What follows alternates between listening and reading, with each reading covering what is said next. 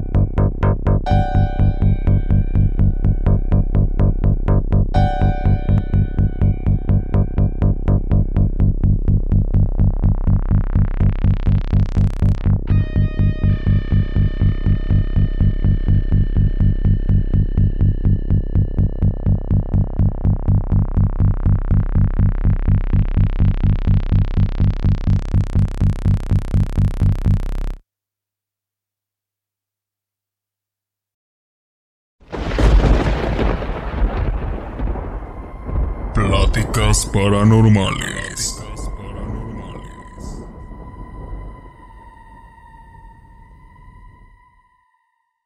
¿Qué tal amigos? Buenas noches, bienvenidos a una plática paranormal más. El día de hoy me acompañan Susi, a mi lado izquierdo, y Eden, viejo conocido de, de este canal y de otros contenidos paranormales. Eh, pues el día de hoy decidimos grabar porque estuvo buena la plática antes de, cámara.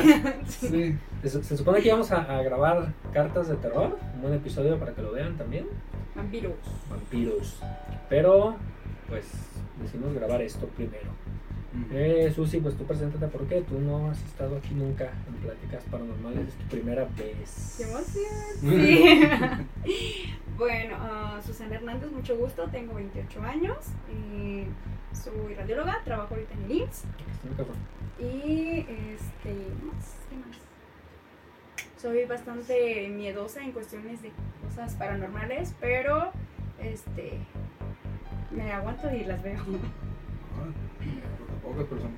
Eh, no sé, si quieres, volteate así, tú no, no peles la cámara tanto, no pasa nada. El chiste es platicar entre nosotros. Sí, eh, lo paranormal, ¿por qué te llama la atención a ti? Fíjate que antes no me llamaba mucho la atención, de hecho le huía, porque mi hermano siempre fue de ver películas de terror y era que yo veía y yo ya me voy con permiso. yo siempre fui muy, muy miedosa. Cuando entré a la prepa, pues varios amigos para de, hay que ir a ver películas de terror. Y yo siempre fui bien sacatón de, no, yo no, no, yo no. Y cuando empiezo a salir contigo, este, pues tú mm. fuiste el que realmente como que, hay que ver esa película, hay que verla esa, ándale, no pasa nada. Entonces como que me entró la valentía y dije, bueno, pues... O el amor. Pues no sé, algo pasó. Y empecé. A mí me gusta mucho el leer así historias de terror, me gusta mucho. Pero de verlas, la verdad no, porque yo soy muy de que espera el bu. Y aun cuando ya puedo identificar un poco más de que ya viene el bu, yo soy de que agarro una cobija y estoy así tapada. Ya nada más le hago con un ojito, porque sí me da mucho miedo todavía, pero ya tolero más las películas terror. Vimos la de la Medium hace poco, ¿ya la viste? Eh, no. La que está en Amazon. ¿O Netflix? Creo que en Amazon. En Netflix. ¿Está en Netflix? ¿Sí? Sí. Es que Amazon, yo no tengo Amazon. Amazon, yo era Amazon. Yo era Amazon. Y ya ves que decían que es súper terror. Y, que todo el mundo se moría. ah, sí, es cierto. Que desmayados. Yo así de, pues, de aburrimiento a lo mejor. No, está, está entretenida, pero así que digas miedo. Está como, ah, bueno, creo que a ti sí te gustó, la película La Maldición, que, te- que está en Netflix, que decían, pues, precisamente aparecían la- unas advertencias de que eh, es Ah, conviene sí. tal, no, no repita tanto esas cosas. Sí, que también es, ¿cómo se llama? Tailandesa. Ajá. Y ahí la- no, me, no me gustó mucho porque dije, ah, están jugando mucho con él. Esta interacción, como que eh, puede funcionar bien o no. Creo que Eso, no hace cuenta, es lo mismo, Sí, es un documental. pero diferente. Sí, es un documental falso que pues, está chido, pero también No. no es la gran... Y eso de que gente se desmayaba, y, pues decía, no sé, a lo mejor si, si se Se basan en niños de 5 años, pues sí se cagaron de O miedo. gente que, se, pero- que, que tiene mucha creencia, ¿no? De que si es la medium y vamos a verla y... Ajá, o a lo mejor por sus dioses, porque son Ajá. muy diferentes que, que decían, a lo mejor por eso como que les entró miedito. Sí, Pues si son cobardes como yo, pues también les dio miedo. nada que ver. Vamos a ver la de la monja. Yo, yo no he visto la monja y dicen que está chida. Pues es que también dicen que Rápido y Furioso está chido, entonces no, ese no, ese no. es el problema. La de la monja es de la saga misma de los Sí. Entonces, Es el demonio Balak, ¿no? el otro día vimos Ellen y yo la de Anabel y Alien así como que, pues está chida la historia, pero ah, Es que no sé qué está pasando con esas películas de terror que quieren hacer sagas a fuerzas.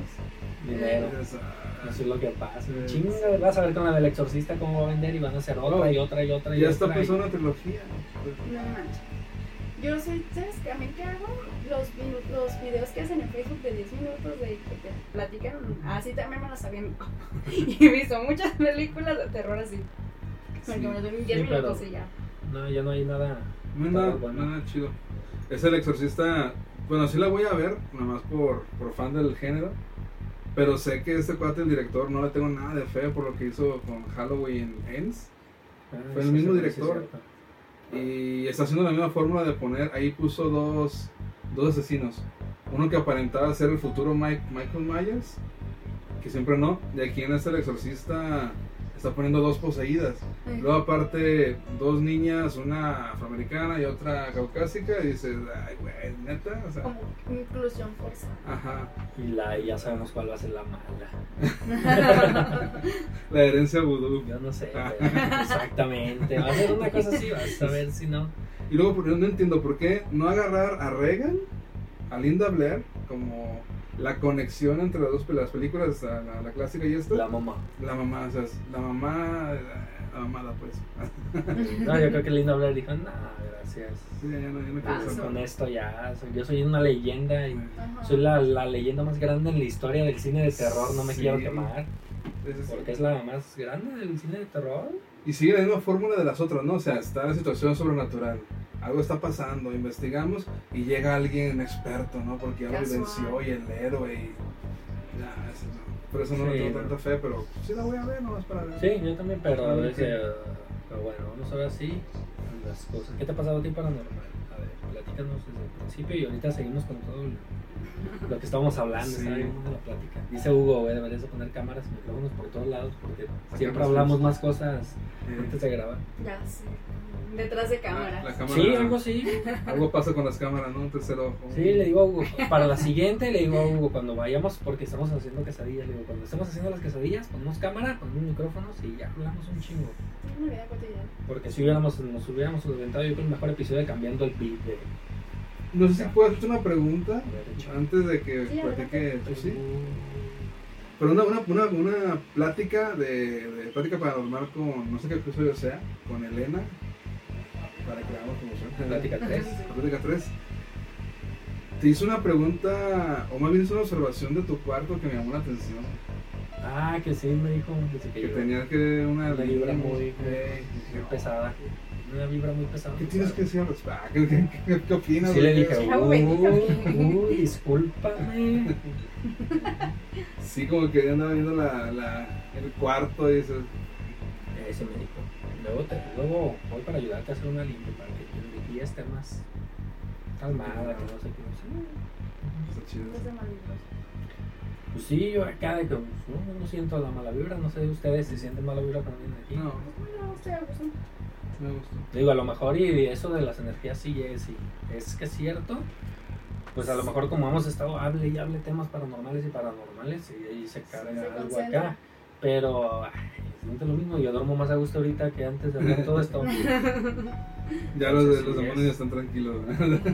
Sí, es como Te levantas a las 3 de la mañana. ¿Qué pasó? A ver, cuéntame. Platícame. Pero sí, a ver qué onda. Pero bueno, a ver, ahora sí comienza su principio. Mm, cuando estaba chiquita, fue mi primera experiencia paranormal muy rara.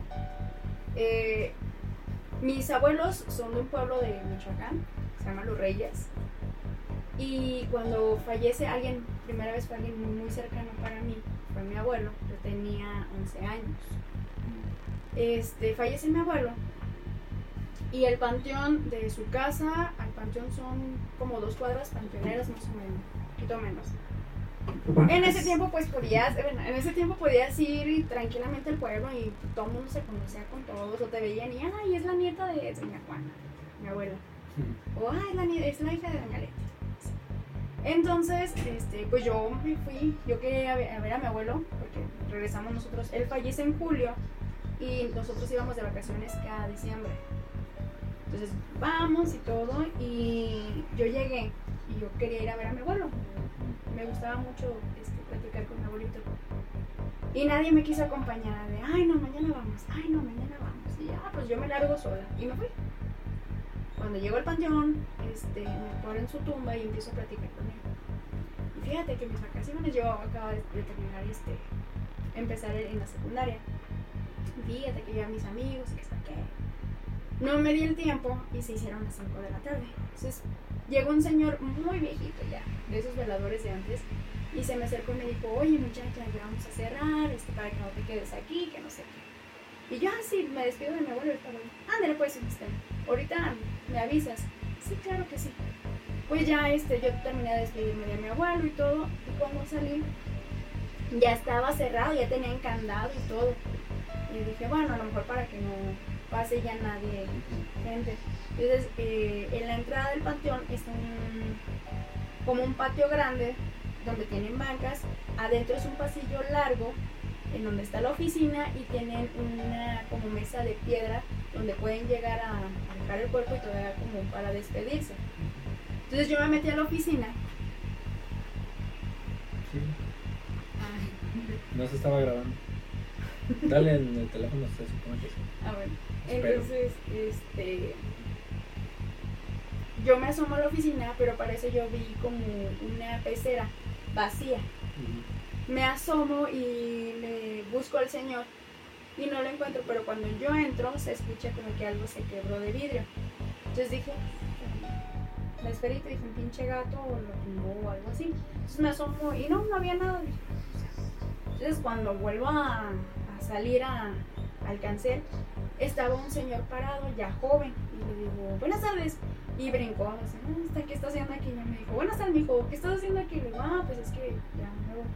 Y ya me dijo, fui más o menos, no vi a nadie. Le dije, ah, es que este, fue el señor, el otro señor este, más grande, y ya me dijo que ya iban a cerrar, y que, pero me dijo que les avisara para que no me estuvieran buscando.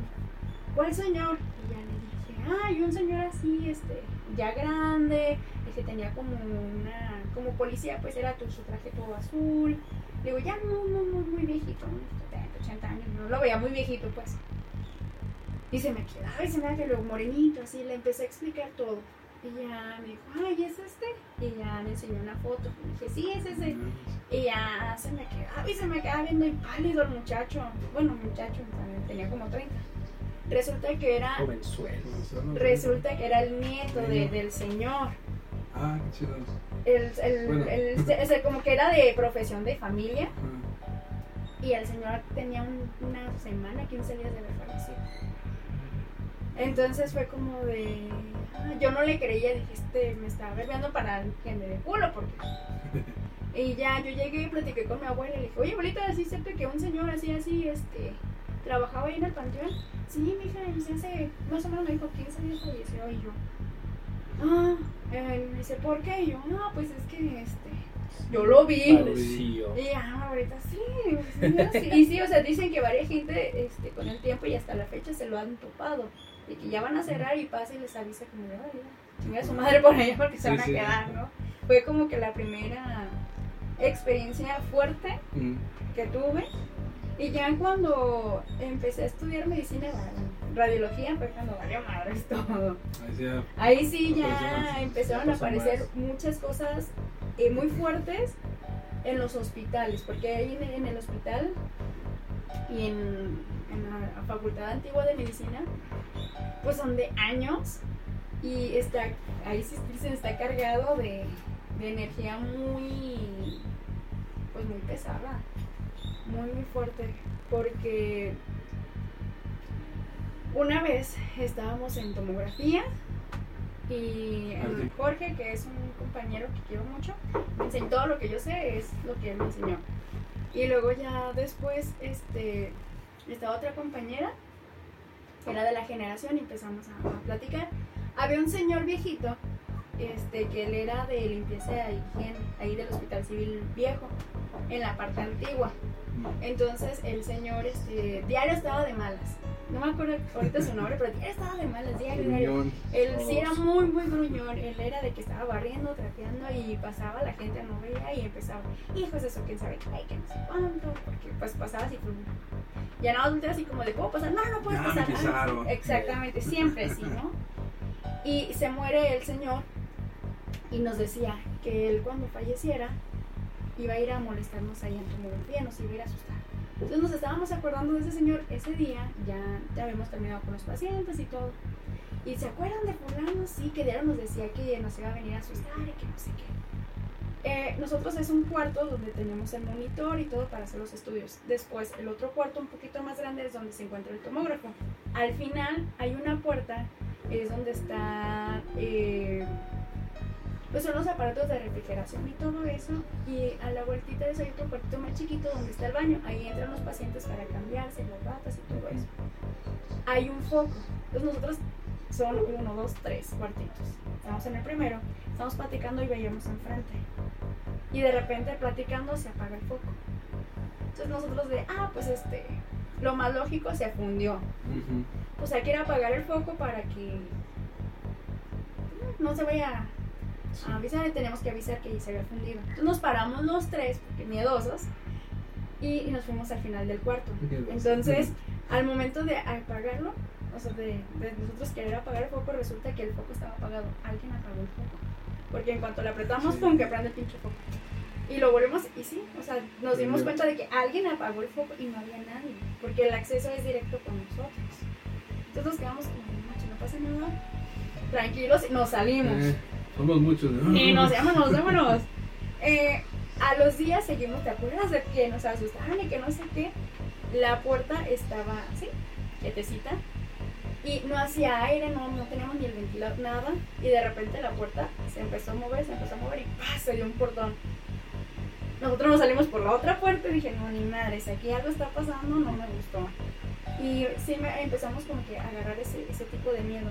En otra ocasión, en la resonancia, en la torre de especialidades, en el área nueva, este, estábamos platicando de, precisamente de cosas que nos han pasado y que no sé qué. Entonces ya nos íbamos a despedir, ya saliendo, porque pocas veces estuve ahí. Este, no, pues ya nos íbamos y estaba así la, la mesa, estaba el, este, donde está la computadora y todo para, para hacer este, la resonancia. Yo me levanto, yo traía vato, yo me levanto y al momento de querer salir, siento que de la parte de atrás y como que sen- sentí yo que me jalaron. Yo dije, se me atoró porque a veces hay bordecitos que Sí. se atora. O en las perillas, porque suelo atorarme mucho en las puertas con las perillas. Ok. Soy muy despistada, muy despistada. Entonces yo hasta siento que me jalan así de, me regreso. Entonces dije, ay, se me atoró con, con algo ahí en la esquinita. Suelto el manotazo y yo estaba mucho más lejos. o sea, no alcanzaba la, el escritorio a detenerme. Pero yo sentí que me dieron el jalón. Entonces ya volteé para atrás, no había nada. Y dije, no, ya vale más, vámonos. Ya no me volví a parar en resonancia. Fecha que yo no me paro en resonancia porque sentí realmente el jalón, como si me hubieran jalado muy, muy fuerte. En otra ocasión, este, ahí seguido nos dejaban estar en guardias dependiendo del profesor. Eh, algunas materias nos decían, no, pues te toca ir a, no sé, al civil nuevo, al viejo, o al Siloe, o así, hacer prácticas. O sea, a nosotros nos tocó una vez una materia que teníamos que ir en la noche, porque era como de urgencias. Eh, entonces nosotros íbamos y no sé qué, y con un compañero nos tocó ir al área de pediatría hasta en la torre y ese, ese piso da hacia el, um, te asomas por las ventanas y da hacia el pantano de Belén.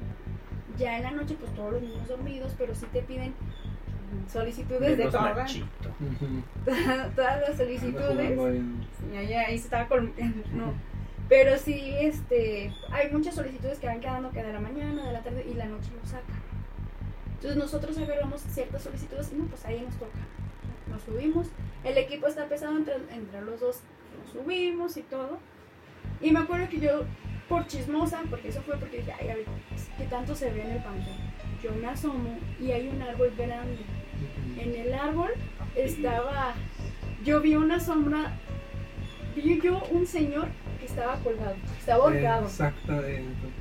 Yo Ya lo lo tumbaron, ¿no? Ese árbol. Sí, creo que ya lo quitaron. yo cuando lo vi, yo, yo me asusté, no por el hecho de pensar que era muerto, porque yo ni me sabía la historia del ahorcado. Yo vi y dije, no manches, el vigilante se suicidó. Fue lo primero que pensé, dije, mira su madre, para que lo encuentren hasta el día siguiente. Entonces ya salí, yo no, en ese momento yo no sé por qué creí que avisarle a los adscritos o al güey, el primero que me encontrara como para de, que pasara la voz. ¿no? Salimos y nos encontramos a uno de los residentes. Entonces me ve y me dice, ¿qué pasó? Le digo, ¿sabes qué? Alguien se suicidó allá y le dije, y está colgando así el cuerpo, se ahorcó. Y se me quedó así como, ¿de dónde? Y le digo, allá afuera. Y ya fuimos y ya no estaba el cuerpo, ya no, no había nadie. Y le dije, no manches, se robaron el cuerpo. Yo estaba más preocupada porque se habían robado el cuerpo y dije, Se ¿qué ma- o, sí, o a lo mejor dije, o a lo mejor intentaron como que parecer que se había suicidado, pero en realidad lo mataron. Y dije, quieren ocultarlo. O sea, yo ya venía haciendo mi caso extraordinario. Y luego me dijo, no, me dijo, diario pasa eso. Dije, ¿cómo? Me dijo, Eres un morir muy sí, sí, un güey diferente. Y me dice, no, fíjate, este, así nos ha pasado a varios. O sea, una vez yo también, al principio que yo empecé en las noches, yo veía ahí un señor.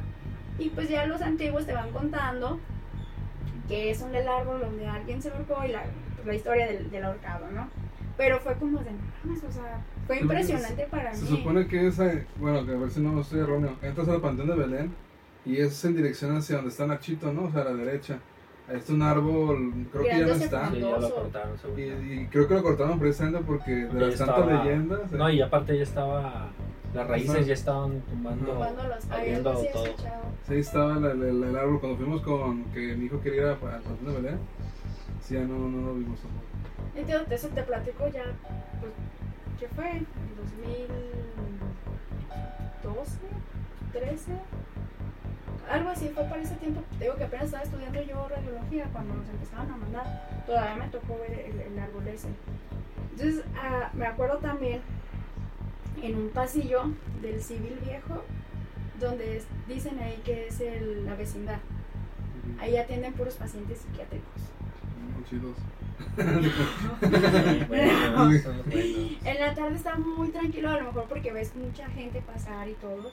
Pero en la noche, me acuerdo Aullan. que, Ah, me acuerdo que yo venía eh, caminando no, me acuerdo que venía yo con Jorge porque se- este, él a veces agarraba los domingos. Entonces yo me iba para aprender porque yo, yo no sabía mucho de, de los portátiles. Entonces él me enseñaba. Y me acuerdo que cuando pasábamos por ello siempre le pedía que no pasáramos. Porque me daba mucho miedo. Tú pasas y se siente el ambiente muy pesado. Él me decía, no seas miedosa, o sea, está gente loca, pero tienes que afrontar tus miedos. Entonces, en una ocasión, yo le decía que no, yo casi le chillaba porque no quería pasar y me dijo, no, ándale.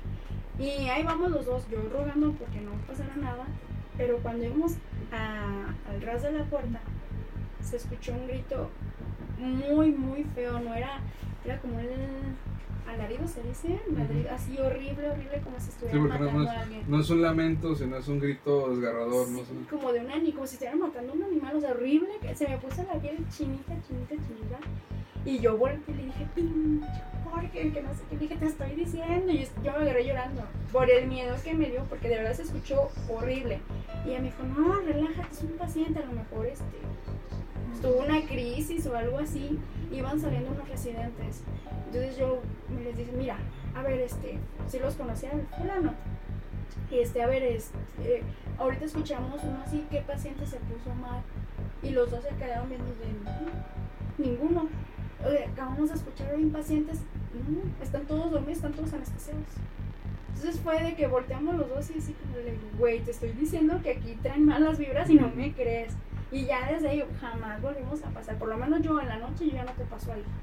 Porque se escuchaba un lamento muy, muy desgarrador. Oh, Sí, hay que ir. No, Sí. no No, estoy los, los, no. los oponentes psiquiátricos tienen como esta halo de, de, son medio siniestros porque Sí, a diferencia de un fantasma, pues se desaparece y lo ven en su momento. es real. Acá ves a la persona, ¿no? Que está Sí, da actuando de una forma distinta.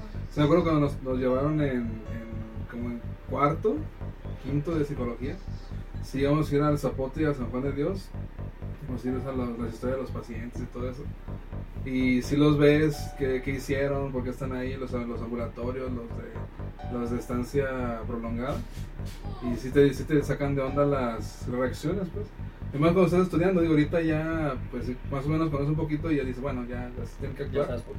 Pero desde ese momento sí me acuerdo que era también Muy impactante. impactante. Sí. Porque me acuerdo mucho de una, de una no sé si lo han visto en, en, en TikTok, lo compartí hace ya varios meses, de una mujer allá, creo que es Perú, que se comió a su bebé. Ah, sí.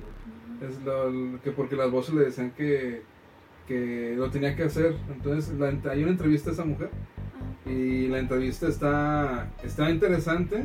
Ella, ella la ponen como cantando y está cantando algo, es eh, una mujer común y corriente, pero te platica que tenía que comérselo y que sí, que de repente estaba jugando con él y si de pronto me lo comí, lo, lo, lo, lo mató, se lo le- comió sus ciertas vísceras y pues ya. Y dice que ella- ella en, en- voz de ella dice que ahora está en un lugar un lugar mejor y que, que está bien y todo eso. Lo, lo mató comiéndoselo vivo prácticamente o primero lo mató y ya No, que lo- primero lo mató y luego le, Mm. lo destripó y se lo comió No las- las- menos feo. Sí, no. Ah, pero sí, sí. fíjate, pues estando en el hospital, ahorita que mencionas de los pacientes psiquiátricos, mi primer paciente psiquiátrico yo no sabía que era psiquiátrico. No, no, no, no se ven. No te dicen, no los te dicen. pinches internos no te dicen, les vale madre contarle que le saques todos los estudios. Llegó un interno y me dijo, este, oye, ¿me puedes sacar una tomografía de un ataque normal de cráneo? Ah, sí, no. Este, no me trajo, le digo la solicitud y me dice, "Eh, ahorita te lo puedo traer, es que apenas lo están haciendo, lo está pagando familiar. Y yo todavía, yo soy muy, dicen, eh, yo digo buena gente, la gente dice otra palabra más fea. Porque siempre, yo siempre que estaba en servicio, yo siempre y hasta la fecha acepto todo, porque digo, pues qué culpa tiene el paciente, ¿no? Entonces yo le dije, sí, no, tráetelo. Cuando, cuando trabajas en un privado y te lleguen las facturas a ti de que tienes que pagar No, todo por andar haciendo estudios de gratis. Bueno, te digo, yo en, en lo público pues sí lo hacía, en privado pues ya sabes que no, no se permite. Pero pues en Cruz Verde, en Cruz Roja, en civiles, en el IMSS, puedes meter tus goles y no hay ningún problema. Pues, que no escuches. puedes hacer lo que quieras. Sí, la verdad es que sí puedes meter goles y no pasa nada. Entonces, este, pues yo acepté. Y llega Jorge, que era el que estaba al mando, y me dice, ¿qué pasó? ¿Alguna novedad? Y le digo, sí, fíjate que llegó un interno que me va a presentar un paciente. Ah, bueno, ¿de qué es? Cráneo normal. Ah, bueno. ¿Y la solicitud? Le digo, ah, es que están pagando. Ay, diario tú aceptando, que sabe qué. Y bueno, ¿y de dónde viene? Y yo, ay, no sé, no pregunté. Ay, diario tú, que sabe qué. Entonces, viene el muchacho a duras penas con un señor grandote, yo creo que si no medía los dos metros, casi. O sea, una cosa enorme y fortachón. Y, y, y se, me, se me hacía muy impresionante porque eh, estaba súper mega tatuado, pero tenía una mirada. Hay tatuados que tú los ves y dices, ah, se ve buena onda, pero ese se veía malandro, o sea, muy, muy feo. y, y venía así el señor calladito, calladito, volteándose abajo. Y me dijo, Jorge, es psiquiátrico. Y yo le dije, ¿tú cómo sabes? Me dijo, es psiquiátrico. Y sí, cuando llegó, vimos la solicitud y ahí decía paciente psiquiátrico. Y dije, vale, madres. Y luego me dijo, ¿tú te echaste la ¿Te responsabilidad? que tenía? Tenía, ay, ¿cómo se llama? Escuchaba voces, ¿cómo se dice? Paranoia. Parano- era. Em, Esquizofrenia. esquizofrenia. Entonces, este, yo volteé cuando, cuando leí esquizofrenia, volteé con el, el interno y le digo, ¿está calmado? Y me dice, sí. sí. Y me dice, le, le pusimos, no me acuerdo qué le- cuál era el, el medicamento para como anestesiarlo. Y me dijo, pero aquí traigo otras dos jeringas. Y yo, o sea, con una no sirve. Y me dijo, es que a veces se pone un poquito intenso. Y yo, Ay, ya volteaba yo con Jorge como de ayúdame y me dice, te echaste la responsabilidad, órale. Y dije, "No, ya vale madres. Pues ya le dije, no, pues pásate. Y ya, este, mira, se va a sentar en la mesa para tomar el estudio. No quiero. Como niño chiquito, yo, es que se tiene que sentar, que no quiero. Y le dije, es que, que no quiero. Cuando me griten no quiero, se me bajó la sangre porque dije, este, eso ya me mató. Así, dije, no, ya, ahí quedé. Entonces yo volteaba y así con ganas de llorar el mundo y ya me temblaba la voz. Y yo, por favor, por favor, ¿se puede sentar? Y él no, no. Y me acuerdo que yo tenía dulces. Yo era muy, soy muy dulcera, entonces yo saqué una paleta y le dije, ¿y si te doy una paleta? Sí. Como niño chiquito fui, se trepó y él comienzo la paleta, sacamos el estudio y se fue. Tiempo después yo le pregunté al interno que por qué estaba ahí. Y él. Michael Myers. Sí, ¿Sí? Ah, no sé. Y ella me dijo Sí. que, que lo tenían ahí porque venía este, con esposas en las piernas. Ah, la madre. Era un paciente, era un paciente ¿viste la película? Yo creo que vi la película de Halo. Eh, No. Era rubio y traía una máscara de. No, no, el paciente mató a su mamá, a su sobrina, pero las violó y luego las mató. Y las descuartizó y las aventó en, ¿cómo se dice? En un terreno baldío hacia dos cuadras de su casa. Por eso estaba ahí. Porque el señor desde pequeño tomaba medicamentos, pero esa vez se, desa- se salió, desapareció y duró, no sé, un cierto lapso de, de días. Y sin tomarse ese medicamento, cuando regresó se alteró. Yo no sé realmente cómo estuvo la historia, pero así a grandes rasgos, este, violó y mató a su sobrina de tenía creo que como 12, 13 años, a la señora que ya estaba grande como de unos 60 años yo creo. Y con- los vecinos se dieron cuenta cuando regresó el señor, pero todo manchado de sangre. Y dicen que lo quiso como que regresar a su casa, no pudo, eso fue como a dos cuadras que tiró los cuerpos, regresó todo ensangrentado y se tiró al suelo llorando y que aléjense y gritó así con sus paranoias. Sí. Fue cuando le hablan a la policía por el mancho de sangre, le hablan a la ambulancia y todo, y se dan cuenta de lo que había cometido. Por ese señor estaba internado. Fue como "No, la- hijos Mató de muchos a mató mucha gente en Halloween. Eh, No, no, mató a la, a la Aparte señora de- ya. Con una Fue como una señora que, de, de esas historias, historias que te cuentan, de psiquiátricos, de una señora que mató a su hijo, este, gra- grande, bueno, adolescente pues, y que dentro de su locura le cortó la cabeza y lo plantó en una maceta para que nuestro delirio era que volviera a crecer el, el cuerpo. ¿A ti qué te pasó así en.?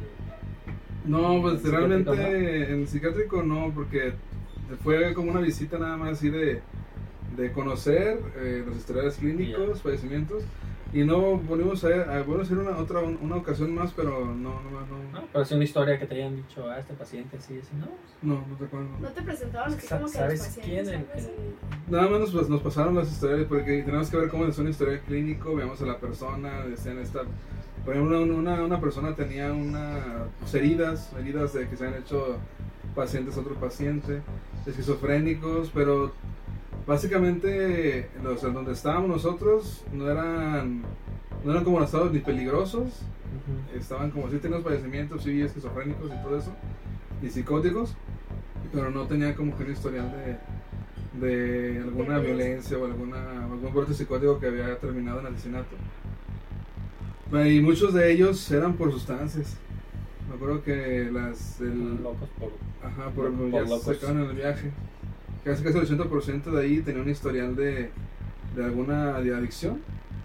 Y ahí se quedaron. y Estaban con ya sea paranoias, Pasaba psicosis. la dosis. Yo a esos pacientes sí les tengo mucho respeto porque se convierten en. Va a sonar muy feo, pero se convierten en animales. Pueden contar 5 o 6 monos. Me acuerdo que un, un, do- un maestro que era, era doctor de hospitales civiles y trabajó un tiempo, nos platicaba que trabajó un tiempo en la penal y que se acuerda mucho de un caso de una persona que había asesinado a su familia que estaba que tenía demencia entonces se acuerda mucho que estaba esposado y llevaba incluso a, a este a reos ¿se llama reos de la cárcel? Sí. Eh, llevándolo hacia su celda. Pero este, este maestro tenía que hacerles una entrevista de, inicio, su nombre, qué iba a y todo eso.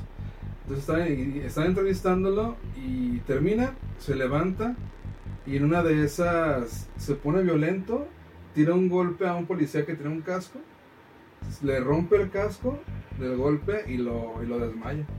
Lo deja con, con contusión cerebral y todo eso. Y dice que tenía la peculiaridad este, este paciente de agarrar una pelota de, de básquetbol y estarla botando a la pared. Y golpeándola, golpeándola, golpeándola. Y dice que una de las características es el, la- la fuerza que tienen los, los, los dementes, algunos, algunos que tienen padecimientos psiquiátricos. Sí, a mí me tocó en la Cruz Verde, se me hizo bien curioso, un paciente que también sufría un parecido de esos.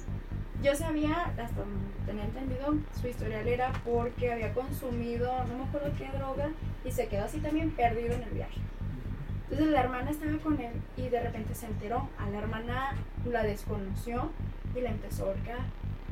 Entonces- Doberman en la noche. la, la- estaba una policía en turno.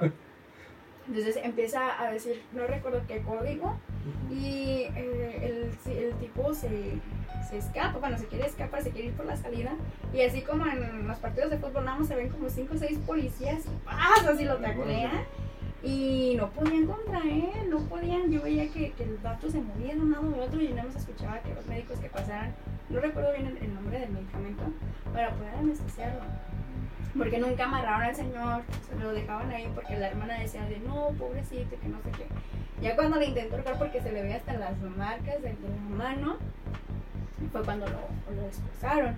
Pero se me hacía muy curioso el hecho de que seis policías Sí. no podían y no era como que estuviera tan fuerte, o sea, no se ve su complexión así. Fíjate que en casos, no es que tengo, ahorita estaba pensando y tengo un conflicto interno de comentarlo o no. Sí, ya, ya, ya lo dijiste. Pues sí, Ya lo mencionaste. Recientemente tuve un paciente que, este, voy a meter nombre obviamente, eh, que me dijo una de las sesiones abiertamente, es que yo soy satánico. Dije, ah, ok, entonces hablan- quería hablar del satanismo. Y una de las consignas en, pues, en psicoanálisis es pues, que si la persona llega a la sesión y que tiene un tema específico de hablar, pues que hable, simplemente se va a conectar, siempre temprano con su padecimiento. Bueno, pues habla de, háblame del satanismo, ¿qué, qué te, qué te atrae de esa postura? Total, decía él que, que la, la visión del diablo le llamaba mucho la atención porque ese lo consideraba él como el primer rebelde de la, de la historia, que se revela contra, El ándale, contra el poderoso que es Dios y, y aún así al ser expulsado pues persiste. Total, es, dentro de las aso- asociaciones, él, él decía que creció en una familia muy religiosa este, y que básicamente las, las, la- los papás o los hombres de esa familia siempre habían sido muy rudos, menos su papá, el de él. Su abuelo dice que era una persona de esas rancherotes, ma- ma- machos y que se le- de, esos, de esos que se desaparecía el diablo en cualquier esquina y le partían su madre. En el, en el cerro con el diablo. Y este y él renegaba mucho de su de su papá, porque él tenía su figura paterna como que demasiado des- desdibujada, impotente, que no que se dejaba mangonear por su mamá y toda, toda, una historia familiar muy muy conflictiva. Entonces, dentro del análisis salió que al final de cuentas eh, la rebelión que tiene el diablo ante, ante, ante Dios, por ejemplo, dentro de de lo que él comentaba, era una posición incluso secundaria ante, ante Dios. O sea, al final de cuentas, en la rebelión, en esta historia que nos cuentan de que, de que los demonios se rebelaron ante Dios y Satanás fue expulsado y todo eso, al final de cuentas el diablo tiene una posición secundaria. Y de ahí viene una, una frase que es el, pues es un pobre diablo. O sea, al final de cuentas no, es- no eres, no eres el principal, pero te revelas ante el principal. Entonces la figura del diablo dentro de su propio proceso mental era que si es, si es igual a postura a su papá, de que es un pobre diablo, él mencionaba otra frase más agresiva hacia su papá. Pero el diablo para él era como un símbolo, es un símbolo para enaltecer a la figura masculina que, había sido impotente en su, en su, en su papá. Entonces básicamente como que salió la, la, la, la asociación de que eh, al ser satánico, él se revelaba ante, o tenía una posición de revelación ante un poder mayor que él, Pero al final de cuentas no dejaba de ser secundario, dejaba de ser un pobre diablo, algo por. Oh. Entonces está, muy interesante ese, ese caso. Se, se desde la primera quiso, quiso retirarse su decisión, pero sí traté- tuve, una, tuve la oportunidad de tener un paciente que decía, soy satánico. Dije, ah, qué. Y ahorita que has estado estudiando de, de de demonios. demonios y posesiones y todo eso, ¿qué, qué hay de eso? A ver, chale, Pues extiéndete. mi jefe está preocupado. no es que, es que fíjate que la... Dice que eres un rebelde. eh, Dice que es un pobre diablo un pobre rebelde. No, fíjate que lo que como les comentaba antes, detrás de cámaras, que desgraciadamente muchas de las cosas que dicen en YouTube, en, en TikTok o los expertos, pues son cosas que dices, "Ah, bueno, que está bien que lo digan, pero no tienen esa, como ese peso, o sea, y les, fal- les falta algo. Bueno, de entrada lo que me he enfocado mucho es la cuestión de los exorcismos. Por ejemplo, las, las posesiones demoníacas, pues es lo clásico, ¿no? Está la doble personalidad, la fuerza extrema, la, la voz, la xenoglosia, que en el caso religioso la xenoglosia es una, una persona que, que habla un idioma que no conoce y que comúnmente es una lengua muerta. Como por ejemplo los que entran en trance y dicen que hablan en lenguas. Sí. O una, una visión clásica, cuando en El Exorcista este, el padre Carras reproduce la cinta que grabó y nada más es el inglés al revés. Ah, bueno, pero en este caso no sería inglés al revés, sino un idioma muerto. El latín siempre. El- está. ajá. En latín. O el griego, el El arameo antiguo. ah, Pero en, en, en neurología se conoce como glosolalia. O sea, son, las, son pacientes que, que en su habla están diciendo frases que tienen una, una entonación correcta, pero lo que están, lo están diciendo no tienen ningún significado. Palabras inventadas, frases inventadas, pero tipo esta, la que decía que hablaba con los. Ah, la de los aliens. de me quiero, me quiero, ah, ah, eso, ah, más o menos. Este, si a la otra es la parte donde, donde precisamente está la, la cuestión del- de la influencia del, del exorcista. O sea, hay algo que creo que, que es una hipótesis mía. Que, ok, está la posesión, eso no lo niego. O sea, mi, mi idea no es cuestionar si una persona se puede ser poseída o no. Supone que los, los demonios pueden poseer el cuerpo, pero no pueden poseer el alma. Pero al final de cuentas, el alma ni siquiera a nosotros nos pertenece. Entonces, cuando se dice que, por ejemplo, una persona vende su alma al diablo, es una triquiñuela del propio diablo para atraerte a ti. Pero al final de cuentas, tú no puedes vender el alma. Porque el alma todavía es divina, es conexión Como, con, como en el con diablo Dios. con el diablo. Ándale, es, es de Dios. Pero las- la- los trucos que hace el diablo para atraerte, pues ahí están. Y obviamente ahí para, para que una persona sea poseída hay como que fenómenos ordinarios y extraordinarios.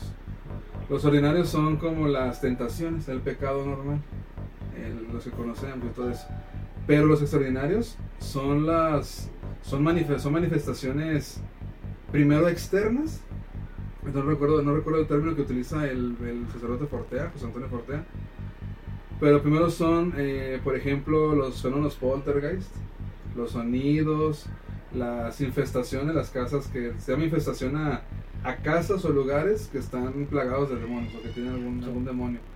Que pueden ser, ser incluso hasta animales. Los animales pueden ser poseídos por, por demonios y cosas. Como la cabra de la película de. Eh, Black Phillip. Black Black Phillip. Ándale.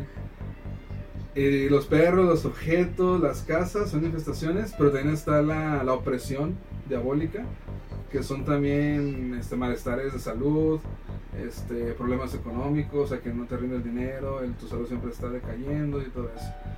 Y está la, entre otras, está ya la, la, la posesión propiamente dicha, que es ya el demonio tomando control del cuerpo de, de la persona y que comienza a manejarlo.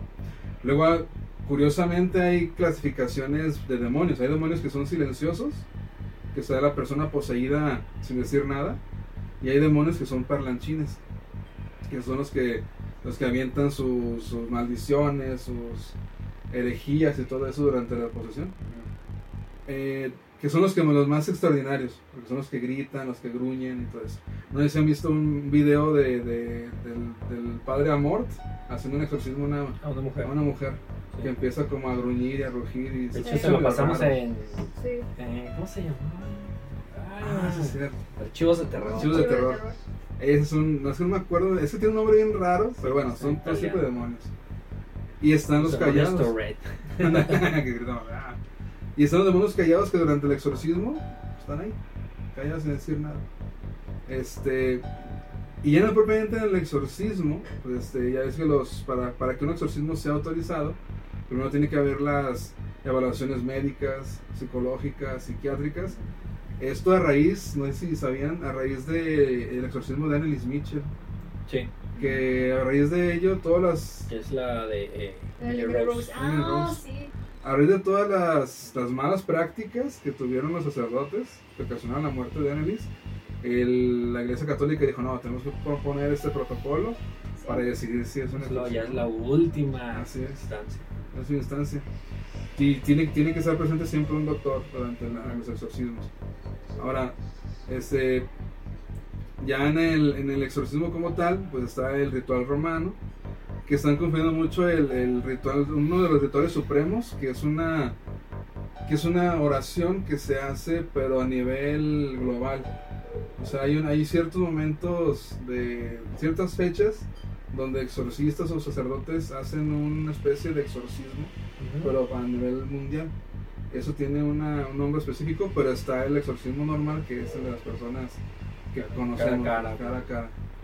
Eh, hay una, hay una, este, en su libro habla un exorcista, este Gabriel Amort, está, me gusta mucho esa frase, frase porque dice que cuando, cuando él termina un exorcismo, en el sentido de que sesiones, porque son sesiones y pueden durar años, él incluso dice que puede ser un, exorcismo momentáneo o años. Ahorita, Por partes. como por partes.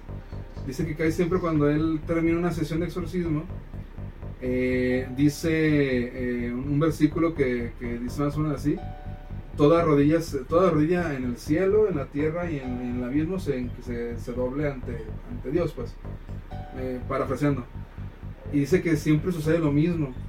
Él se hinca, por consciente, por voluntad, los que lo acompañan se hincan, pero dice que siempre la persona posesa el demonio termina hincándose también ante esa, ante esa frase. Dice, es una escena muy poderosa y sugestiva, pero cada vez que lo hace él, o lo, lo hacía él porque ya falleció, pues, el demonio mismo se, se, se arrodilla también.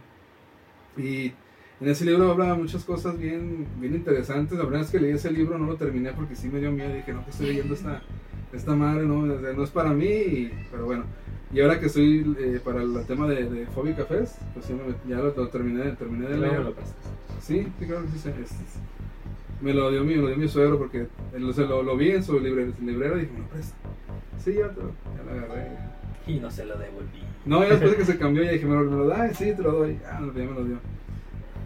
Este, total, en este sacerdote Amort, cuando te explica cómo entrevista a los posibles posesos en esas experiencias que relata, dice que él siempre tien- tienta al demonio a que salga durante la entrevista. Por ejemplo, estamos entrevistando a Susi. Susi la trajo su mamá porque aparentemente está endemoniada. Entonces el sacerdote Amor le empieza a hacer preguntas y este, por ejemplo, saca la lengua el amor o se burla del demonio. Ah, sí me acuerdo porque hay videos que están. Ándale. Pero lo hace como un esporádico, provocación. Ajá, como provocación. Y dice, si no pasa nada, dice, más seguro es que no esté, no esté poseída. Pero si pasa, una, una señal algo, dice, es pues signo de posesión. Y relata que una ocasión iba una, una señora con su hija y la señora decía, es que mi hija está, está poseída, se está portando de tal manera. Lo vamos a hacer en la entrevista, pues empieza la entrevista, ve una señal de, de, de cierta poses- posesión, hace un pequeño, una pequeña oración y la niña pum, se libera. Empieza a llorar y todo eso. Pero en el transcurso de que liberaba a, a la niña, la mamá empezó a tener la- los signos y síntomas de una posible posesión. Dice que mientras con ella duró segundos la, la- el exorcismo, con la mamá duró creo que años para liberarlo. ¿Y Sí, qué, qué pasó. tiene que ver eso eh, de que dure días o instantes a años? Según él, según él dice que tiene que ver la, la en primer lugar la, la fe de la persona, este, qué tanta fe tiene hacia, hacia, hacia el proceso, hacia Dios y todo eso. Y este, y la, la- bueno, no, no es motivación. la apertura a ser, a ser este, exorcizado. Porque también platican el caso de un muchacho, dice que estaba completamente tatuado y, y todo acá bien, bien, bien raro. Y que lo empezó antes de que fue con él porque le decía que se sentía mal y quería saber qué estaba pasando. Entonces en la entrevista empieza otra vez a hacer la, la, la tentación hacia el demonio que salga provocándolo. Y al final de la entrevista le dice, le dice la, el, el muchacho, ya sé que está intentando hacer, no lo, no, no, ya no lo haga, estoy a gusto así. Yo sé que tengo un demonio dentro de mí, pero estoy, estoy cómodo con eso. Y además dice él, hay personas que quieren ser salvadas y hay personas que no, no quieren ser salvadas. Entonces, tengo esa parte. Está chido. Chido. ahorita que estábamos en, pues antes acomodando todo detrás de cámara, estaban hablando de varias historias. Contaste Ah. unas acá chidas, pero no sé de, pues como yo andaba acá, no, no escuché bien qué pedo. Es que llegamos a la conclusión de, de que decíamos que, eh, hablando del diablo, el demonio, este, que te- él viene, o creemos nosotros, conclusión, nos lo platican de diferentes maneras, en libros, en historias, entre la gente, porque por ejemplo en la Biblia este, nos lo cuentan como que eh, es una creación de Dios, eso siempre ha coincidido en, creo que en todo. Eh, al final de cuentas, Él es la creación de Dios, pero se revela porque dice que cómo puede este, Dios crear al humano, al, ser humano, y decir, pues es a imagen y semejanza. Él se revela y es cuando ya entra la batalla contra San Miguel y todo eso. Según yo, este, no recuerdo exactamente qué parte de la Biblia, pero sí, sí viene en la Biblia porque mencionan a San Miguel. Sí, se re- pero la rebelión del diablo, a lo que yo he visto, es por conocimiento. El güey quiere conocimiento y quiere conocimiento y Pues quiere digo- saber. Y Dios le dice: No, no, no, no, no, Sí, cabrón, a ver, que tú, tú eres acá. Aquí el único chido soy yo. Y Pero- por eso es el enojo de ese güey.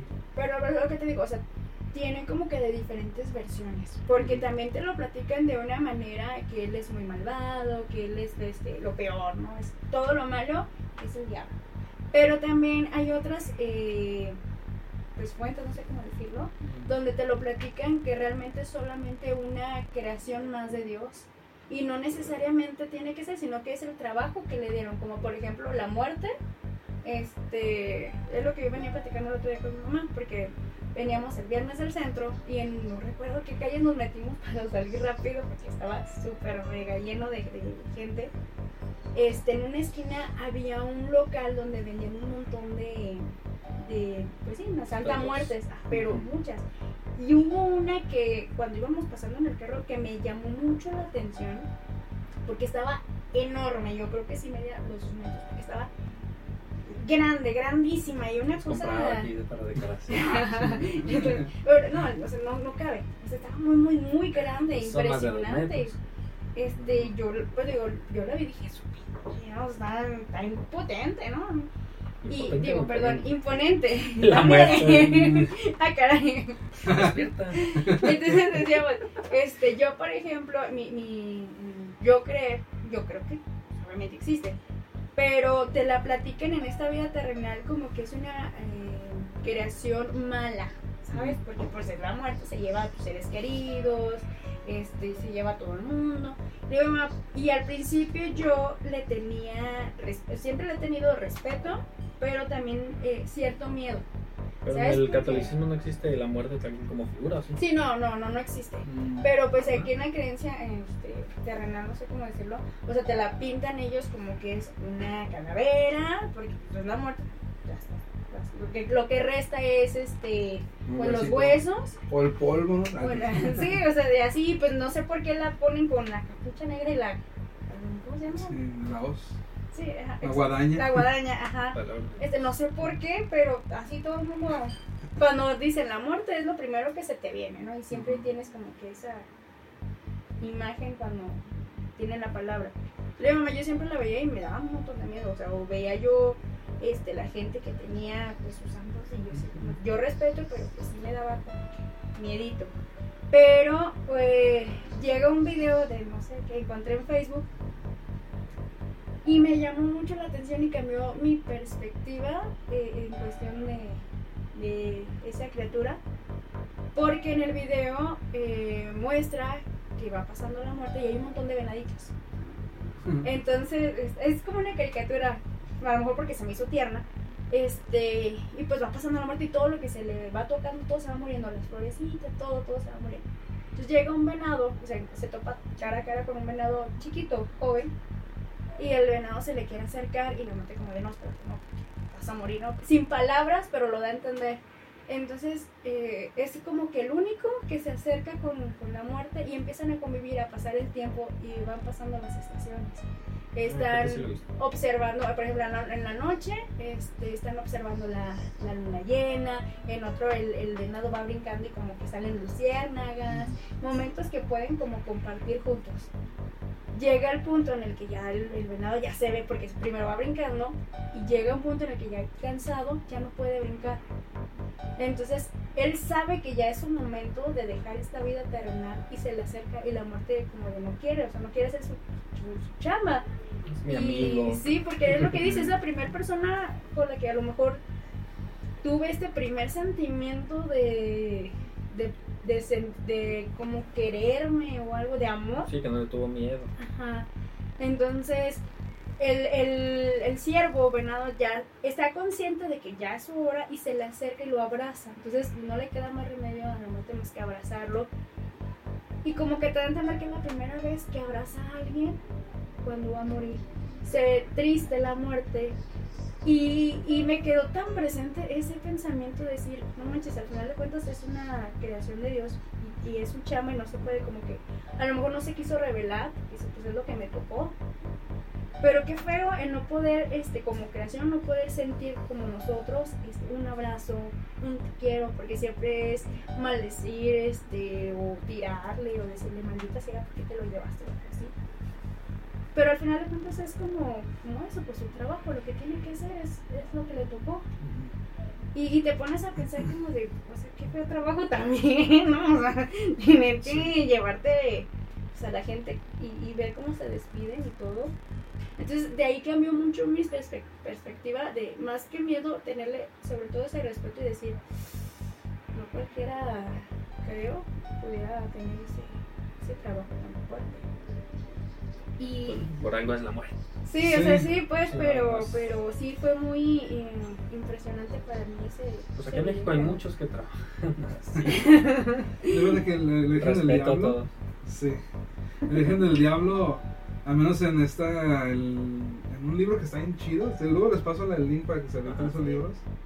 Se llama El origen del mundo angélico, del, del sacerdote Fortea, que es actual exorcista principal del Vaticano. Él te- me lo explica precisamente eso, como cuál es el origen de los demonios. Pues para no hacer el cuento tan largo, este, porque si se, se avienta todo un rollo, es teología pura, está bien, bien complicado. Pero más o menos es algo así. Supongan que hay una multitud de espíritus que están en presencia de Dios. Pero algo que me llama la atención, él dice que lo ven, pero no lo entienden. O sea, ven a Dios, pero no lo entienden. Entonces, bueno, entonces llega un momento en que están estos espíritus que escuchan la voz de Dios. Dice, algunos que escucharon la voz de Dios los siguieron. Y, lo- y lo- y los que siguieron a Dios lograron entenderlo. Pero hay otros espíritus angelicales, porque sí, como dice Susi, los demonios tienen origen angélico, que no, que decidieron no seguir la voz y no entendieron a Dios. Pero dice, dice ahí curiosamente que fue por su voluntad por la cual no quisieron entender a Dios. Entonces cuando el, cuando el espíritu o el, el ángel no sigue la voz de Dios, menciona que, que comienza a haber una transformación donde a causa de su decisión se comienza a transformar un poco más de demonio. Entonces básicamente la si bien son si bien los demonios son origen de Dios, son creaciones de Dios, el que sean demonios es por su culpa. Porque ellos ser- lo porque ellos lo decidieron. Entonces el su al, ma- al- al manejar más su voluntad de decir no quiero no quiero estar en- no quiero no quiero seguir a Dios, mi, mi voluntad es otra, se transforman en demonios y fueron los expulsados. Entonces los ángeles son los que escucharon y siguieron el llamado de Dios. Y los demonios son los que escucharon el llamado de Dios, pero no, por su decisión se propia se fueron. Y vienen todas esas legiones donde está este el Behemoth, donde está este Satanás, bueno, aunque Satanás es un término medio complicado por ahí, donde están todos esos demonios de eh, este ajá, que tienen sus, sus principados, sus súbditos, etcétera. Órale. Y lo que Es decíamos, interesante esa.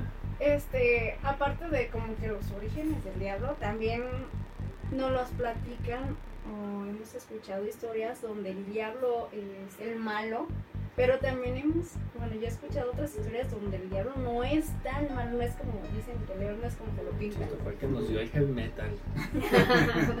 sí, o sea, no es como que tan malvado como todo el mundo lo, lo, lo va pintando. Es incomprendido. Sí, pues se podría Sí. decir que sí, porque le platicaba de una historia que yo leí una vez, donde cuenta, estas son las historias que estábamos platicando Sí. fuera de cámara, que había una niña en tiempos de mm, donde había las, las pandemias estas, no recuerdo si la niña sufrió de- de lepra o de la peste, o sea, como que de esos tiempos, ¿sabes? Donde realmente, o sea, te pegaba esa enfermedad y te morías, o sea, ya era de te mueres porque no hay una cura.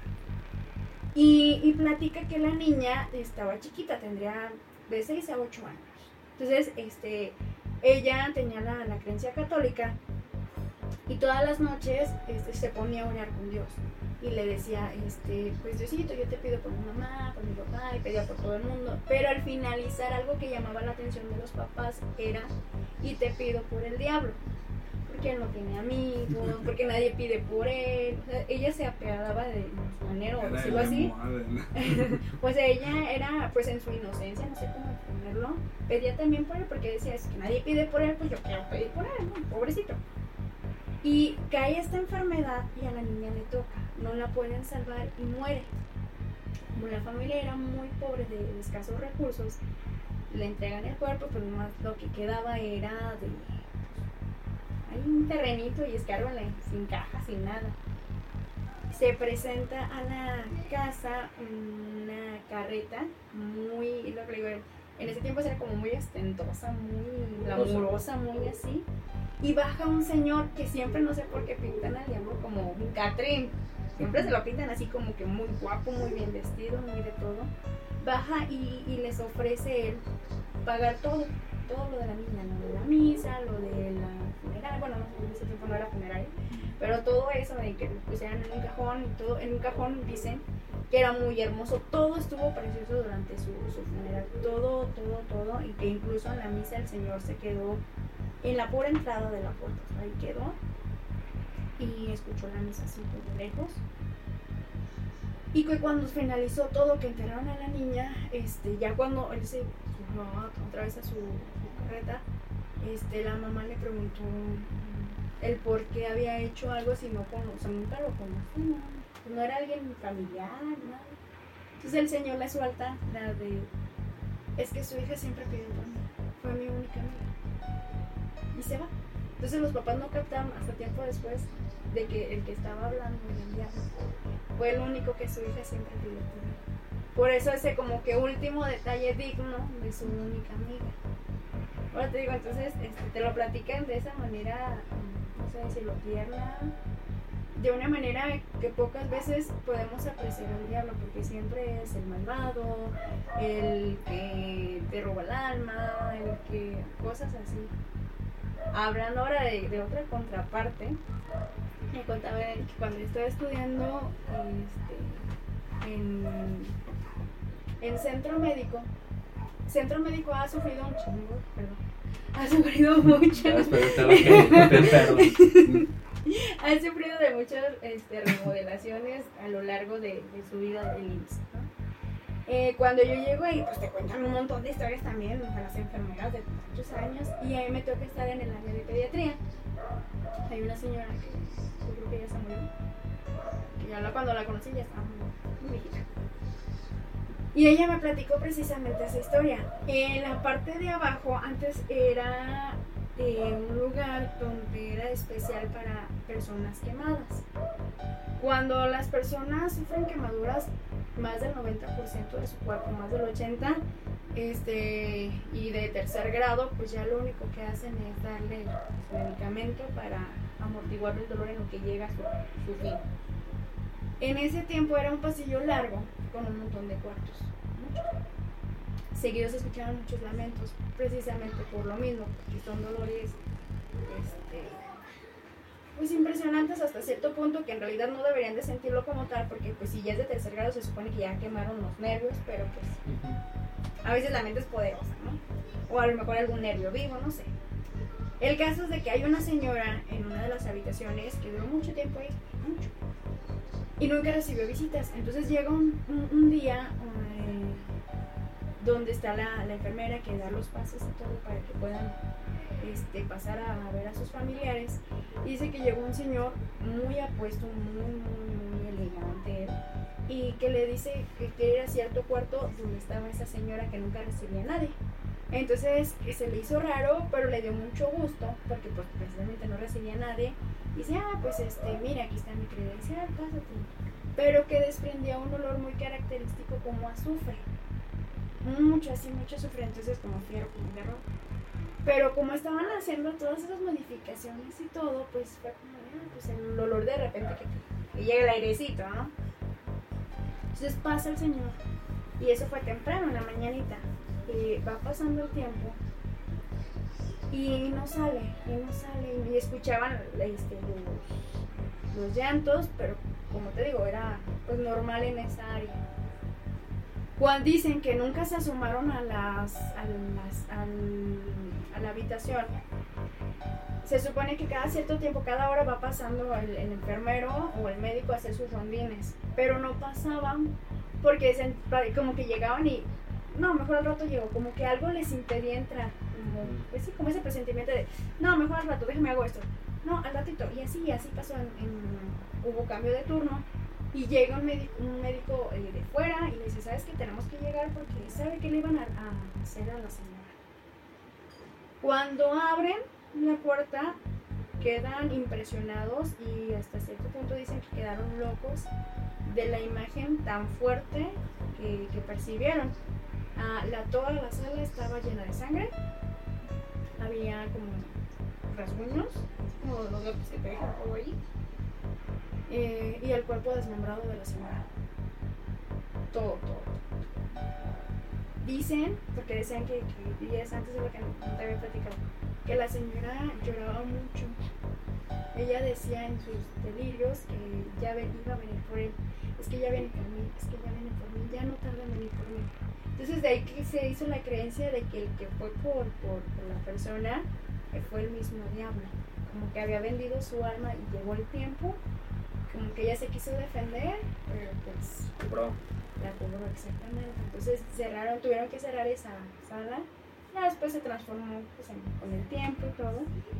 Eh, pero sí dicen que en ciertas áreas de, no sé exactamente en qué área ahorita del centro médico, pero dicen que ciertas áreas se siente el ambiente muy, muy pesado, que de verdad tú pasas y, y aunque tú no creas en las nada, de verdad tú pasas y se te pone la chinita con un aire frío, muy helado, muy, o sea, fuerte, fuerte.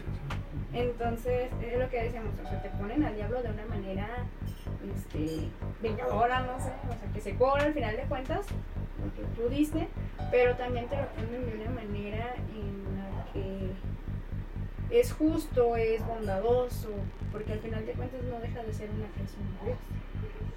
Aun cuando se haya revelado y todo, no deja de tener pues ciertas, no sé, cualidades o cosas así que, que pueden sacar como que la bondad o algo bueno de que bien. ¿tú qué crees del diablo? Yo, ¿Crees que sea? Sí, tú. ¿Quién crees que sea? Bueno, ay, siempre crecí en una familia protestante, pues entonces el diablo fue como que el- hay que evitarlo, ¿no? Pero sí está, sí está ahí presente para atentar. Fíjate que curiosamente en estas investigaciones que he hecho, me hubiera encantado encontrar más a protestantes hablando sobre exorcismo. Lo que encontré desgraciadamente son las liberamentadas liberaciones que hacen que ut- lo utilizan para, para burla de que está el predicador de repente como que hace el, el Genki Dama y o que por ejemplo le, le- está alguien así y de repente ¡pum! lo liberan y, y empieza a tambalear y, esos son como que ya, yo creo que son ya deformaciones del, del protestantismo pues, pero bueno ni modo creo que una vez más es más católico el exorcismo que, que otra cosa yo que creo del diablo bueno, primer lugar, creo que es esta, para, es esta dualidad que se necesita, ¿no? Entre los buenos y los malos. El yin y el yang. yin y el yang. Sí creo que, que, que sea la parte tentadora este, que nos, nos orilla a, pe- a pecar. Le doy el beneficio de la duda con respecto a las posesiones. No he tenido, y yo creo que ni siquiera, no, no quiero tener la, la, la fortuna de, de- de ver una posesión. No, no oirías que te Mm. dijeran, ¿sabes qué? Puede ser. De, de ver, sí. O sea, Sí. yo creo que sí, como que yo ir y que alguien más esté... Sí, que alguien lo haga y tú estés ahí a un lado. Que Sí, diga, nomás sí. me haces paro, ocupa, nos vamos a ocupar que reces, Ajá. o que a lo mejor lo detengas, o algo. Sí, sí, sí. Pero así como que yo buscarlo de que, ¿a quién me invita? ¿A quién me invita a un exorcismo? Así como que no, mejor. Si le tocaría así de, de, este, de, de- fortuna, que alguien dice, este, ¿sabes qué? Vente, ah, me invita Simón. Este, pero es que la cuestión está en. Es esa, esa, es esa delgada línea entre el padecimiento psiquiátrico y la posesión. Es que ese es el... Porque, por ejemplo, el- una de las cosas que voy a manejar en la, en la plática es la histeroepilepsia, la anteriormente llamada histeroepilepsia, que eran padecimientos principalmente de mujeres que tenían contorsiones en su cuerpo, se gritaban, este, sentían que les tiraban de los brazos, eh, tenían alucinaciones, bueno, este, luego tenían ataque epiléptico, lo que aparentemente era un ataque epiléptico, luego tenían alucinaciones de ratas, de serpientes, de, de arañas sobre su cuerpo, y ahora se llama, este, epilepsia psicógena, o no, no, no, no me acuerdo el nombre actual, pero tiene que ver con psicógena, en relación de que es una epilepsia, pero de origen completamente psicológico, o sea, no hay, no hay un daño cerebral, no hay un foco epileptógeno en ninguno de los lóbulos, ya es que supuestamente los focos epileptógenos, los más graves son los del lóbulo temporal, que ellos escuchan voces y todo eso, luego viene un ataque epiléptico. Luego hay otro padecimiento de epilepsia, epilepsia psicótica, que tiene alucinaciones auditivas, este, olfa- olfativas, este, visuales, antes del, del ataque epiléptico. Entonces como que, como que la, la división entre lo que es propiamente cerebral, mental y la posesión es muy muy delgada. Y, propia- y en, la- en estos manuales de exorcística, sí, sí vienen apartados, eso, eso, eso me parece genial, eh, sobre todo, de, sobre todo de- del de, exorcista Fortea, de que siempre le dedica un apartado a la psiquiatría, o sea, exorcismo y psiquiatría, exorcismo y padecimiento mental. Y, pero por desgracia, no, prof- no hay una profundización enorme porque creo que no la hay. Yo creo que eh, me he llegado a la conclusión de que exista o no exista una posesión demoníaca, el demonio se, se atrapa de las cuestiones mentales o se sostiene de las cuestiones mentales para poseer al, al, al poseso. O sea, de ahí que se pueda confundir con esquizofrenia, con epilepsia, con estereopilepsia o ataque histérico, pero siempre va a haber un factor humano donde se pesque el demonio y donde, y donde tome control del cuerpo de la persona. Entonces, porque creo que solemos pensar de que el demonio, eh, cualquier demonio llega desde un punto y si posee el, el cuerpo como tal y, y algo pasa. ¿Por qué? Ver si me, si me voy a entender. En toda la historia de la filosofía, de la ciencia, la medicina, la, medicina, psi- la psicología, ha existido una división siempre entre mente y cuerpo. Sea, está esa, está esa parte mental que está en algún lado y está el cuerpo, el cerebro, los órganos y todo. Esto lo hizo por primera vez este René Descartes, que si hay una sustancia pensante, que sería la- la- la mente, y hay una sustancia este, de objeto material, que sería el cuerpo. Entonces eso lo hereda más hasta nuestros días, de que hay mente y cuerpo separados. Por ejemplo, activa tu mente, controla tu mente, este, medita para que puedas tener mejor energía en tu mente o estés equilibrado. Pero hay, otra, hay otras posturas actuales que dicen que esa división ya es obsoleta. Ya no podemos pensar a, a los seres humanos divididos en mente y cuerpo, sino que son un sistema un- un- unificado que se genera en la mente. De ahí donde yo, donde yo me sostengo. Yo creo que el fenómeno de la posesión y del exorcismo es también un fenómeno social en el sentido de que para que exista una, una posesión tiene que estar un, exo- un sacerdote avalando que existe una posesión. Y para que exista un exorcismo, tiene que ser un exorcista hablando que, que, sea- que está un exorcismo. Entonces, si lo vemos de una postura donde el, de, donde el demonio posee el cuerpo, yo creo que tiene que agarrarse de algo emocional y mental para que, para que el, el poseso reaccione. Y el ritual, por, por- algo se llama ritual, el ritual del exorcismo es, yo lo, yo lo planteo así, no voy a profundizar mucho para que vayan a mi plática. Ojóica. El ritual del exorcismo es una conexión entre el exorcista y el poseso. Para que vayan, esto ya pasó, la plática ya pasó hace como Ah, dos meses. Ah, está. Si fueron, él les va. Para que, vayan, para que vean el video en el Por canal si tuvieran dudas. Pero, por ejemplo, lo, bueno, platiqué sobre las cuestiones del, de la brujería y la religiosidad. El brujo hace su, su brujería, su encantamiento. Y la otra vez me tocó escuchar a, a uno de Catemaco. No sé si lo vi que en Catemaco. Son Sí, que- persona de Brucus. Ándale. Y dejando de lado lo que, lo que hacía y cómo lo hacía, siempre se refería a él. O sea, yo hacía esto, yo puedo hacer esto, yo le quito, yo pongo. Entonces, la, el encantamiento o el maleficio del lado exorcístico, porque para otra de las, de las cuestiones de influencia demoníaca es el maleficio.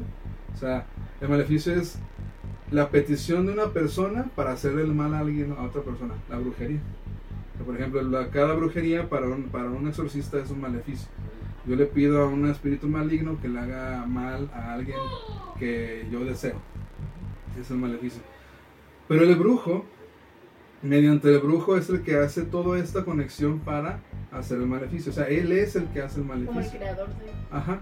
Yo hago todo lo posible para eso. Estoy en contacto con los espíritus, con los, con los, no sé, los demonios tal vez, para hacer el, el- el hechicería en un fetiche, por ejemplo. Y estar esas bolsas que se encuentran en, en los cementerios. Pero el exorcista, a ver si no me corren. El exorcista hace algo similar al maleficio, pero de un lado donde él no se pone como el autor de la, de la liberación del poseso, sino que él es solo el representante de una fuerza mayor, que sería Dios, que mediante su palabra exorciza a una persona. Entonces, yo no soy el que te saca el demonio, yo soy el que Como instrumento. el instrumento que por medio de mandato, lo tiene incluso ahí la misma frase este Fortea, mediante mandato divino, te exorcizo desde y, y no y tú demonio no tienes que hacerme caso a mí, tienes que obedecer porque Dios o Jesús o, o el, o el que esté ahí El creador. te está mandando. Yo no te estoy mandando, es Él el que te manda. Entonces, la verdad no está en el exorcista. El exorcista solamente es una, una, un una apariencia. Ándale, ándale. si no está atrás. Entonces, lo, lo, lo, lo que, lo que yo creo que hay una, y, y por eso hay una similitud entre esta parte de la, de tal vez el maleficio del, del lado oscuro y el exorcismo del lado, digamos que blanco, porque, y, y la distinción está en que el, el exorcista, el sacerdote, eh, mediante su purificación y todo lo que, la, su preparación que tenga, es el vehículo para exorcizar. Y el maleficio es eh, la persona, el, el, el, chamán, el hechicero, el que se pone a sí mismo como el que, maneja la naturaleza para hacer el mal. Entonces, pero aparentemente hay algo, hay algo velado ahí. Entonces, básicamente, este, número uno, los demonios se agarran de algo, de algo de nosotros, físico, si tú quieres mencionarlo, mencionarlo así, y el exorcismo, hacer un ritual, es, ya, es un fenómeno del lenguaje en el sentido de que yo puedo, yo puedo, este, vamos a decirlo así. ¿A quién, le, a quién, quién es una persona que dicen, esta persona no me puede mentir? Mm, Aunque me diga lo que me diga, no me puede mentir. ¿Quién para ustedes quién es? uno de mis hijos. Ok. Ha hecho la terapia luego, luego. Sí. esa persona, esa persona que no me puede mentir, tiene una, una, una- una- representa algo que, jam- que, que para mí es imposible que, que, que no pueda actuar de forma este, incorrecta para mí. Por ejemplo, voy al médico, me siento bien mal, yo tengo que creerle al médico porque él me va a diagnosticar, solo que el médico dice, te paso este medicamento que sí tiene acciones bio- biológicas, pero también existe esa especie de confianza entre el paciente y médico. O sea, si el, el paciente puede decir, pues me recetaron esto, ni me lo tomo, porque ni siquiera le crea al médico. Pero si le crea al médico, se va a tomar la pastilla este, en, el, en, el, en los días que se lo recetó. Porque sabe que el médico tiene algo que lo va a curar. Entonces ahí, de ahí precisamente que los médicos digan que también curan y todo eso. Ahora, si no, otro lado, ¿por qué en cuestiones de, de, terapia se le confía a alguien más la curación? Por ejemplo, en las, las psicoterapias. Porque el psicólogo y el, el psicoanalista también tienen esa representación de algo que el paciente sabe que se puede curar. Tiene la confianza. En la confianza. En ese sentido, el exorcista representa algo que el, para el demonio lo va, lo va a tener que expulsar. Por eso es que es un fenómeno de lenguaje.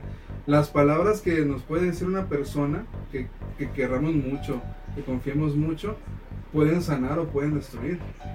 El simple hecho de que una palabra nos pueda destruir o sanar es porque algo que está diciendo aquella persona lo está diciendo, este, perdón el auditorio que son esto, desde una posición que nosotros le atribuimos.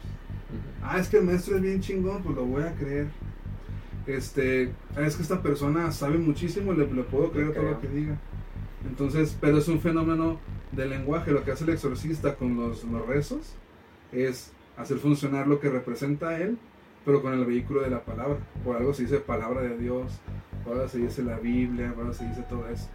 Entonces, básicamente, también en rituales de exorcismo se parece mucho a una, al, tal vez a algo chamánico, pero también se puede parecer a una terapia o se puede parecer a un fenómeno social como creerle a una persona ciegamente por lo que representa la persona con que estamos interactuando.